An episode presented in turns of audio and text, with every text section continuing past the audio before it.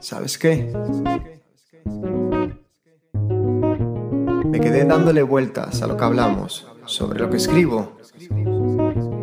Después de mucho pensarlo, me levanté a pegarle una calada al último cigarro que me quedaba me volví a acostar.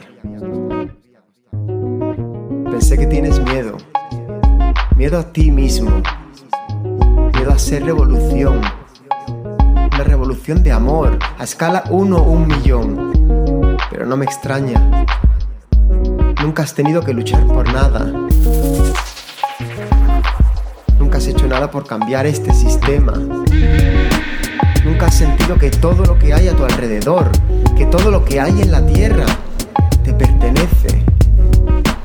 Igual que tú le perteneces a ella.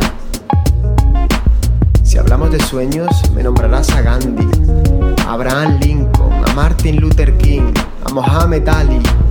Y me dirás que todo se puede explicar con la interpretación que hace Freud de nuestro subconsciente.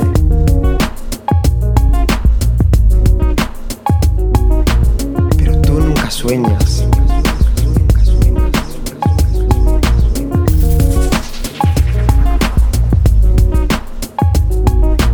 Nunca te has tomado un café contigo mismo para charlar sobre lo que te gustaría hacer. Aquello a lo que aspirabas cuando todavía eras un adolescente sin miedo a volar, sin miedo a caer, sin miedo a levantarte una y otra vez. En aquel entonces no existían límites para ti. Todo eran posibilidades y sueños por hacerse realidad. No sabes lo que significa perder un sueño porque nunca has querido uno más que a ti mismo. Nunca has luchado por nada que no fuera lo que otros te dijeron que deberías hacer. Y ahora te sientes incapaz de decidir, de decir esto lo quiero y esto no.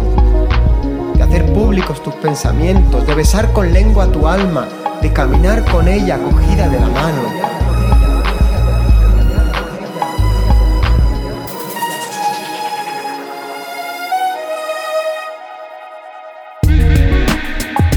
Ser un cobarde con principios de porcelana, ¿te crees quién para juzgar a las personas?